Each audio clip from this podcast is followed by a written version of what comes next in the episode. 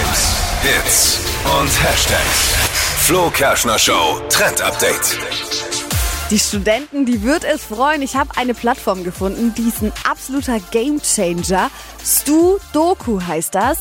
Da kann man sich einfach Zusammenfassungen zu verschiedenen Themen von Kursen, die man auch wirklich hat, runterladen. Richtig geil. Also ich studiere ja aktuell auch nebenbei und ähm, dieses Zusammenfassen der Skripte, das dauert halt immer ewig. Und da kann man eben auf dieser Seite angeben, auf welcher Uni man ist, welches Fach man braucht und mhm. welchen Kurs und dann bekommt man da eben Zusammenfassungen von anderen Studenten vorgeschlagen. Und die werden dann auch von den Studis untereinander bewertet ist das cool. gut, ist da alles drin, was man braucht und kann man sich dann eben runterladen und man kann eigene Zusammenfassungen für andere Studenten dann da auch mit hochladen. Also man hilft sich da unter. Sinnvoll. Finde ich geil. Studoku, perfekt zum Lernen.